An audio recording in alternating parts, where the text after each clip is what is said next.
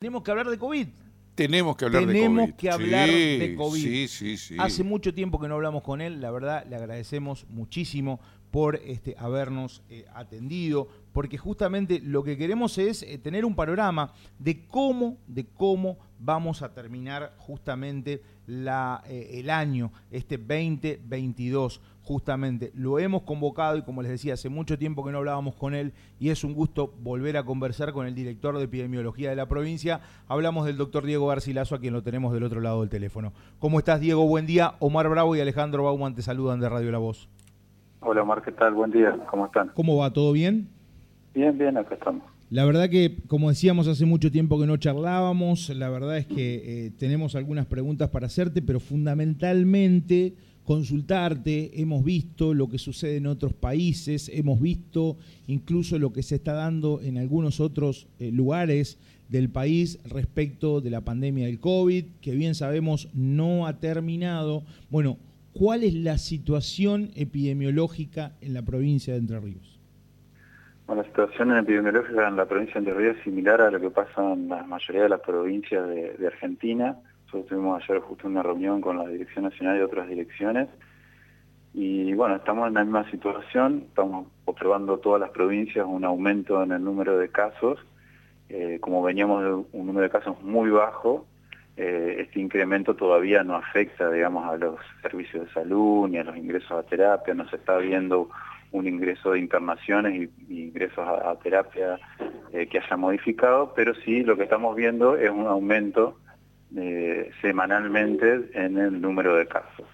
Eh, y eso se está viendo, digamos, en, en todo el país básicamente. Eh, Garcilaso, Omar Bravo te saluda.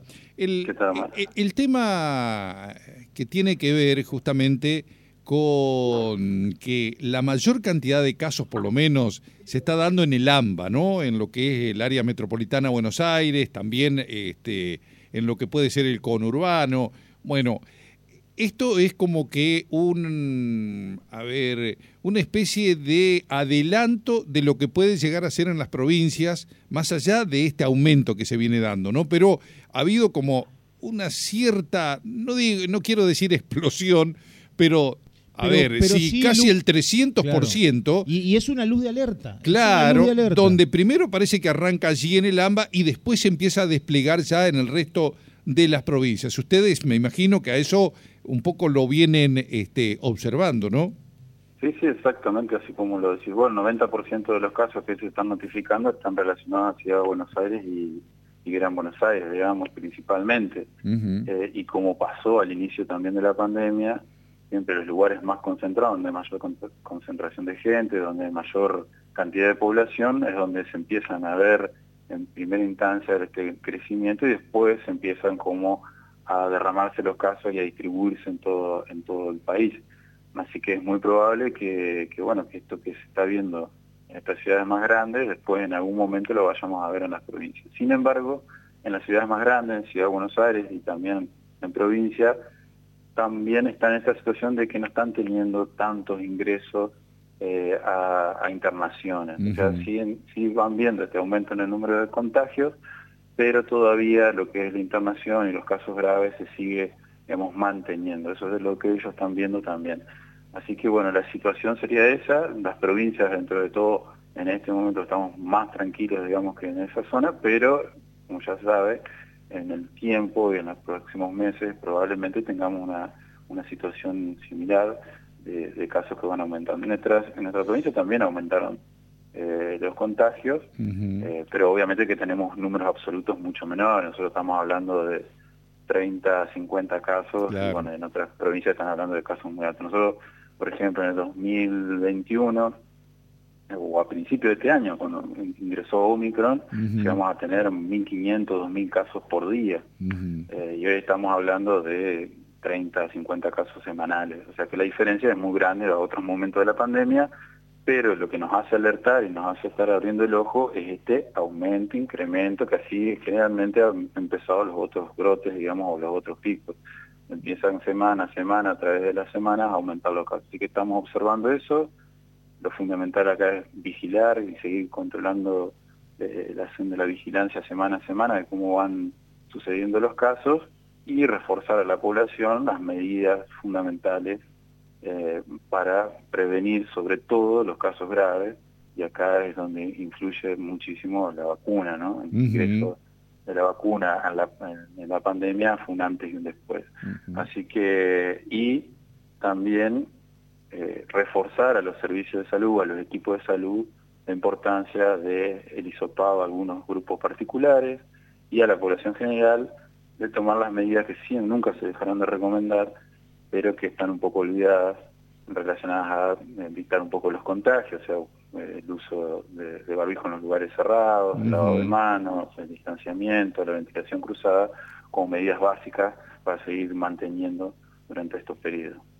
Bueno, justamente a ese tema uno iba, ¿no? Desde el punto de vista de que la gente es como que ya dejó de lado eh, lo que era el lavado de manos, el uso del barbijo, el distanciamiento, hasta la misma ventilación, más allá de que en el verano, bueno, esta posibilidad eh, ya de por sí se da, ¿no? De las ventanas abiertas, eh, lugares para que circule justamente el aire, ¿no?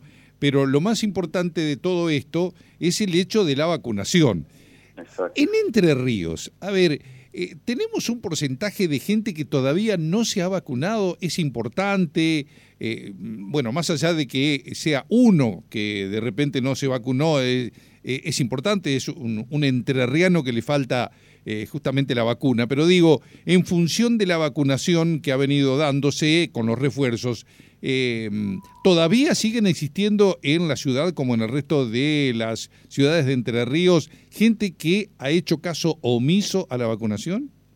Sí, nosotros lo que tenemos es un porcentaje de vacunación de, esquema, digamos, de inicio de esquema, que eran esas dos dosis principales, primeras, eh, tenemos un porcentaje muy alto, o sea, mucha gente, por arriba del 80%, eh, se vacunó con las dos primeras dosis del esquema inicial que le llamamos nosotros. Pero después se fueron, sobre todo cuando ingresó Omicron, que era más contagioso, que tenía otras características como variante, se fueron recomendando la aplicación de los refuerzos. O sea, ese esquema inicial que no tenía, se ve que cada cuatro o seis meses las defensas del organismo empiezan a ir bajando. Entonces se fue recomendando hacer algunos refuerzos para ir mejorando esa inmunidad, sobre todo con estas variantes que son más contagiosas y escapan un poquito más a la inmunidad de la vacuna. Entonces, en ese, en ese proceso se indicó primero un refuerzo, a los mayores de 18 años estoy hablando particularmente, eh, se indicó un refuerzo eh, y después se indicó otro refuerzo más, si habían pasado cuatro a seis meses, otro refuerzo más, o sea que los mayores de 18 años deberían tener dos refuerzos. Acá en la provincia lo que pasó es que, por ejemplo, el primer refuerzo, aproximadamente un poquito más del 50% de la personas se aplicó ese primer refuerzo. Y lo que estamos viendo que el segundo refuerzo ya es mucho más bajo, nos, supera eh, nos supera el 20-30% del segundo refuerzo. Entonces, o sea que un cuarto, de, un cuarto, o sea Diego, un cuarto de la población que se vacunó eh, tiene los las cuatro. segundo refuerzo. Tiene segundo refuerzo. Exactamente, entonces eh, esa es la, recomendación. Y ahora hay otra recomendación más que salió en las últimas semanas, que las personas que son del grupo de riesgo, acá incluimos los mayores de 50 o los que tengan alguna enfermedad grave, que sean menores de 50 pero que tengan alguna enfermedad complicada que el COVID le pueda hacer, eh, digamos, empeorar su cuadro, todas estas personas se, se, recomendó ya un tercer refuerzo. Y eso recién está empezando, digamos, esta, esta vacunación así que todavía no tenemos digamos datos de, cobertura de esto, pero eh, pero ya estamos eh, indicando un tercer refuerzo a, los grupos de riesgo que son generalmente las personas mayores que las defensas ya empiezan a disminuir naturalmente, así que hay también la necesidad de, y a pesar de que también es el grupo más afectado por, por el COVID, hay que tener en cuenta, digamos, que tengan ya tres refuerzos. Así que la situación es esa, mucha población se vacunó en una primera instancia con las dos dosis, pero los refuerzos han venido cayendo, probablemente porque también caían los, los, casos y la gente no tenía como esa sensación, esa percepción de riesgo, eh, pero ahora lo que estamos viendo, se está viendo también en todas las provincias, que la gente está volviendo a los vacunatorios, está con esta con esto que se está informando, que se está notificando de, más casos, ya la gente está como más este, entrando en conciencia, digamos, de lo que tiene que ver con, la vacunación, sobre todo los refuerzos. En, lo que respecta a las, a las vacunas, ¿no? Porque ahora uno se va enterando en este, en el boca en boca, de personas que van y se hacen el tercer refuerzo y dice que le ha pegado mal, porque, bueno, algunos dicen es la Moderna, otros dicen la Pfizer, eh, pero que como que va escuchando que ese tercer refuerzo es como que este, le ha dado síntomas complicados, por lo menos por 24, 48 horas, ¿no? ¿Esto se puede dar en alguna de estas vacunas que nombré o en alguna otra?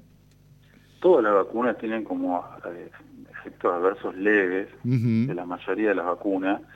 Eh, en general lo más común y lo que se ve habitualmente es el dolor en el lugar de aplicación unos días. Y también pueden llegar a tener una febrícula, un decaimiento también que no dura, no dura más de habitual en cualquier tipo de vacuna, digamos, porque básicamente lo que hace una vacuna es, eh, digamos, estimular al sistema inmune de alguna forma, eh, entonces, bueno, a, veces produce estos pequeños efectos adversos. Esto es común a todas las vacunas, no vemos particularidades en alguna de, de las plataformas que se están utilizando, y probablemente la gente que no ha tenido efectos adversos en vacunaciones anteriores o no ha sentido mucho de estas molestias, en otro momento lo puede haber sentido, eso es muy, muy particular y muy individual también de cada organismo. Entonces, se puede dar eso, pero eh, es un efecto adverso eh, común, que no, no va a pasar más de 24 o 48 horas, y, y nosotros siempre decimos que ese efecto adverso, que puede ser esa molestia, que puede ser esa fiebre que va a bajar muy rápidamente, que se puede tratar con algún analgésico común, eh, nada tiene que ver con un cuadro de COVID grave en el cual puede tener secuelas respiratorias y de, todo tipo. Entonces, eh, siempre es mejor pasar por ese por esa situación, aunque sea eh, una molestia, obviamente, como, toda vacuna, pero nada tiene que ver con tener COVID y tener un COVID grave. Eh, Garcilaso, en relación a las personas de más de 50 que quieren aplicarse este tercer refuerzo, ¿lo pueden hacer en qué lugares diariamente? A ver, como para eh, que quede bien eh, clarificado eh, cuáles son justamente los nosocomios o los centros que pueden este, justamente recibir a la gente que quiera vacunarse. Sí, hoy la vacunación COVID básicamente se distribuyó ya a los vacunatorios de, toda la provincia. O sea que toda la provincia, los vacunatorios, todos son de sectores públicos, tienen hoy distribución de, las vacunas para poder hacer los refuerzos o cualquiera de las vacunas que le falte a, la persona relacionada a COVID. Entonces, eso antes que se hacía solamente en algunos lugares especiales, en algunas... este, eh, algunos eh, centros que decíamos de, vacunación masiva, en algunos lugares ya se dejó de hacer eso y se fue directamente a los centros de salud. O sea que, hoy, en, hoy en cualquier centro de salud debieran vacunar. Cualquier centro de salud que tenga un vacunatorio. Que tenga, ah, ahí está. Es importante esto porque a veces la gente... No todos los centros de salud tienen vacunatorio. Tienen vacunatorio, claro, ahí está bien, vale la aclaración porque digo, el común de la gente muchas veces dice, bueno, me voy hasta el centro de salud, y de repente si no tiene vacunatorio va a ser difícil que se pueda vacunar, ¿no? Entonces tiene que averiguar primero lo, el, centro de salud si tiene su vacunatorio y los horarios de atención, obviamente, para ordenadamente poder ir y, vacunarse ahí. También, eh, si están, por ejemplo, en, la localidad de Paraná, hay algunos lugares, como por ejemplo la clínica escolar que está acá en el centro, eh, que también está vacunando con un horario eh, bastante amplio, matutino y vespertino, así que ese es otro lugar también bastante común. Y bueno, en algunos lugares están haciendo también eh, turnos eh, como se hacía antes por teléfono, como por ejemplo la Baxada está enviando turnos a través de, de, mensajes de, WhatsApp también para, para vacunarse. cada lugar ha tomado algunas estrategias distintas, las todas las localidades también tienen eh, estrategias distintas, lo que sí eh, tiene que quedar claro es que vacunas hay, vacunas va a haber y todos los vacunatorios van a estar en condiciones de, aplicar cualquiera de estas dosis que, se requieran. Así que IVA también va a haber algunos llamados así de, vacunación general, por ejemplo el miércoles en Paraná también se iba a hacer una, campaña así en, la escuela hogar, como para también cubrir un grupo importante de población más rápido y de una forma más ágil eh, en esos lugares también. Claro, hoy, en el día de hoy, en el día de hoy en la escuela Esparza es la información que tenemos, ¿no? También, entonces tenemos, o sea, va a ir ah, habiendo, digamos, eh, eh, digamos, campañas en distintos lugares, pero también tener en cuenta que siempre los vacunatorios van a tener la vacuna, y cualquier persona que no pueda llegar a uno de estos lugares o, no, o esos días, básicamente que averigüen su vacunatorio más cercano y se acerque y va a tener la vacuna. El, eh, en el caso del día de hoy en la escuela Esparza, dice que está dirigida a cualquier persona a partir de niños de tres años. ¿Mm? sí, la, vacunación, eh, digamos, tiene un amplio rango también la, la vacunación pediátrica. Claro, claro, claro. Y bueno, eh, la verdad ya tenemos un, un, panorama, Sí, un panorama ya de, todo, de, todo esto. Y de lo que es el COVID, ¿no? y de sobre todo las cuestiones, Diego, que hay que mantener, digo, que, que debimos mantener durante todo este tiempo y que la verdad que en muchos, muchos casos, producto de esto que nos enumerabas y principalmente el hecho de decir, bueno, eh, no hay tantos contagios, la gente se relajó, bueno, también nos ha llevado a este, la situación actual, ¿no?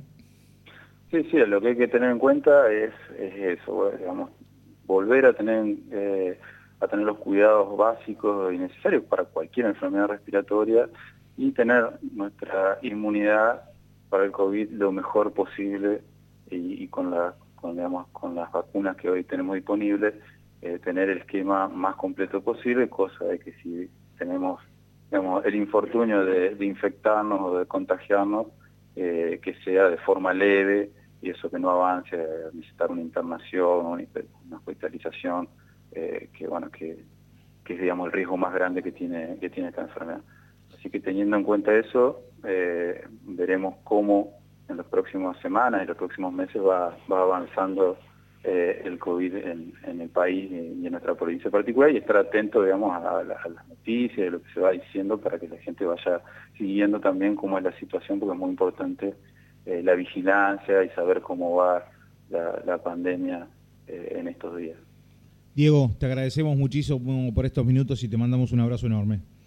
No, gracias a ustedes. Hasta luego. Hasta luego.